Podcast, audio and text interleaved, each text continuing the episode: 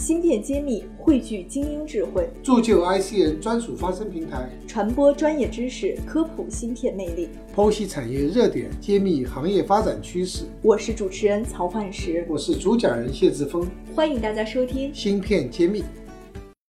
欢迎大家关注芯片揭秘，我是主持人焕石。今天我们继续在奥声电子和 CTO 郑总来交流上一期没有聊尽兴的话题。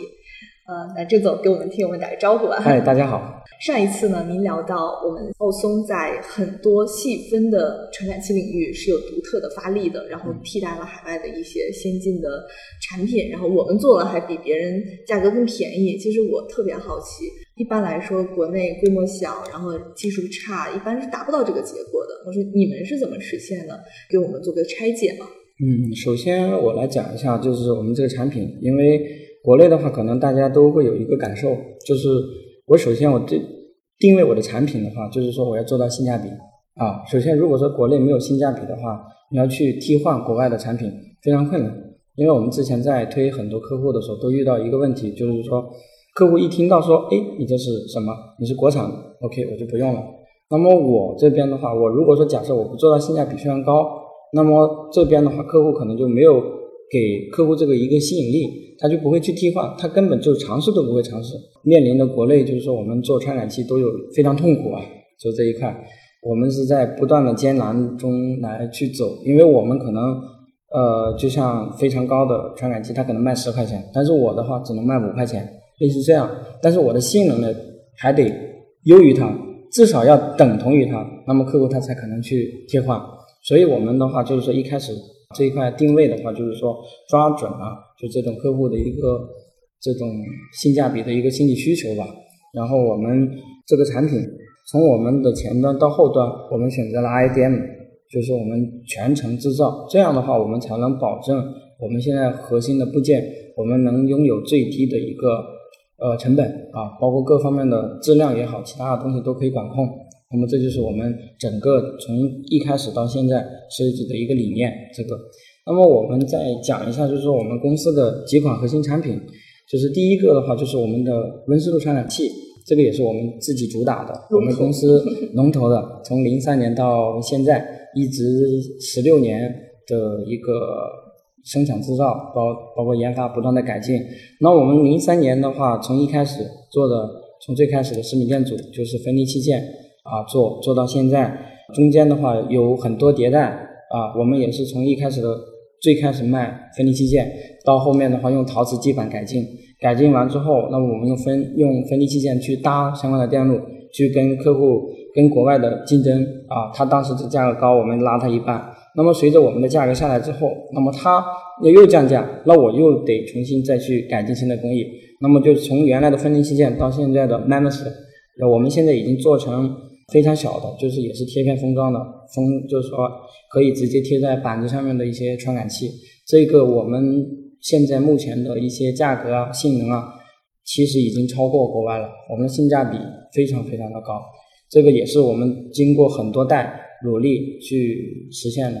另外再讲一下，就是我们公司的另外一款核心的，也是给目前我们国内家电带来一些自动化烹饪，就是我们现在都在讲物联网，都在讲智能化。实际的话，我们有一款那个传感器叫水蒸气传感器，那个水蒸气对水蒸气传感器是用应用在当前的话是应用在微波炉上面。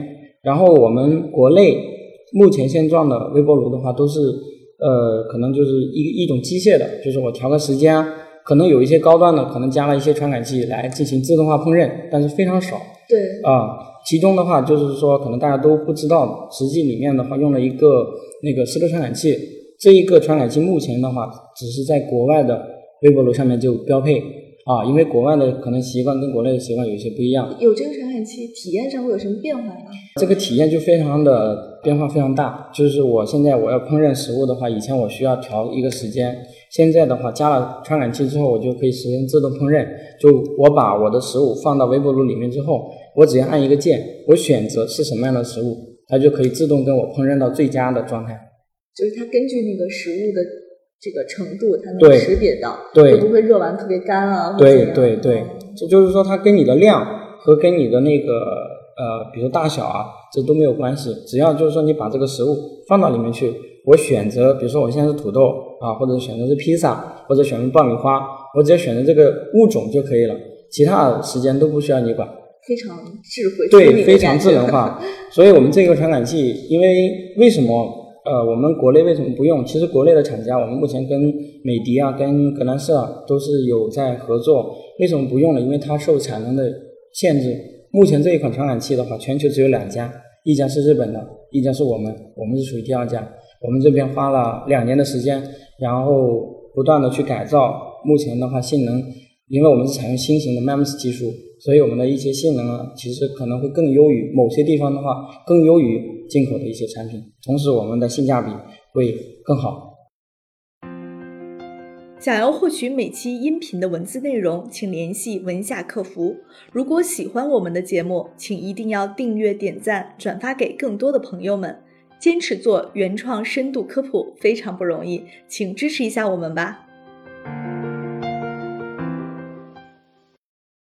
就是量还没足够到那么多厂家都能用得上，是吧？呃，原来的话，他们产能受限，因为那个传感器，为什么我们呃质朴日本的这一个传感器，它实际是已经供了有一二十年了，为什么不能做？因为它的技术难度非常大，它不是说随随便便哎我去复制一下就可以变出来，因为它已经把那个技术做到极限，就是整个全球来说的话，没有几个人去关注这一方面的，而且它难度非常大，所以我们的话也是受。看到了这样一个市场，然后来找到我们说，哎，我们要一定要国产化，希望就是在国内的家电，包括一些智能的一些电器上面能用上国产的。同时，我们呃可能希望给更多的用户带来这种体验，因为原来的话，因为受它的产能有限，我只能用在国外高端的一些机器上面，那么我国内的话我就用不上啊，所以这就是我们做的一个传感器，这是一块传感器，就是水蒸气传感器。另外一类的话，就是可能这几年大家比较热的，就是我们大家都关注的，就是我们的一个人体健康啊，就大健康这一块是非常关注的。可穿戴设备对，可穿戴设备啊也好，其他的也好，就是我们对生活的品质要求是越来越高了。那么生活品质越来越高，同时我们周边的污染各方面的话，其实也多了。那么我们就需要各类的传感器来检测我们看不见的东西，就比如说你空气中的有害物。我们眼睛是没办法看见的，像你呃雾霾啊这些啊，我眼眼睛是可以看得到的。但是你如果说假设我的装修的房子里面有甲醛啊，或者说我在这个呃厨房有煤气泄漏这些东西，我们实际是都看不见的。所以我们公司这一块重点领域在就是又转向了这个气体类，就是说大家看不见的一个东西，而且目前当前整个。呃，传感器、气体传感器领域来说的话，也是呃国内还是非常少的，而且这个传感器也是非常非常高的。像一个甲甲醛传感器，可能价格都非常昂贵啊。然后目前为什么没有大批量用，还是因为我们整个传感器的价格还是非常高啊这一块的。所以我们希望从这一方面也给这个新的一些我们的这种需求啊带来这种传感器。如因为你想。一些智能化的话，就必须要传感器。如果没有传感器，你的智能化就是空谈。因为比如说，假设我现在，呃，我的环境当中有甲醛，首先我要知道它，我才去除。那么除到什么情况下我要停止它？这个就是我们现在啊。那么首先我们第一要务就是我们要做传感器。嗯。让您很清晰的知道我们所处的环境到底是不是一个健康的，这里都会有传感器的应用。对，像我们现在我们背后的是一个我们的那个产品，就是我们自己做的一个显示仪，就是上面的话可以进行远程的查看，上面可以显示我们当前的温度怎么样，湿度怎么样啊？另外还有可以显示我们的空气质量，就当前空气到底有没有害？因为这一块其实。呃，大家对这种看不见摸不着的东西，我们还是需要这种数字化的来给我们带来一种直观的一个体验。我觉得环保局应该会很喜欢你们，这样他就可以很清晰的知道这个产业到底怎么样了，是不是有在做偷排偷放的事情。这个我们其实也有一些企业正在做了，就是说，但是我们专注的还是做我们的传感器。我们希望把这个传感器做好之后，那么就给各个的应用厂家来做。所以我们公司的定位就是做核心部件。啊。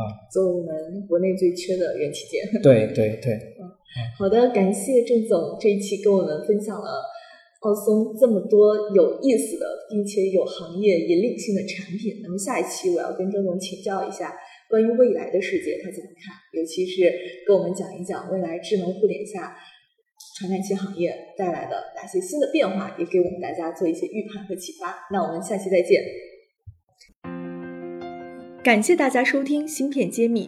对话全球产业大咖，深度揭秘行业现状与趋势，呈现各领域专家最真实、最前沿的观点，是我们的坚守。把您的疑惑、需求留言告诉我们，我们将为您答疑解惑。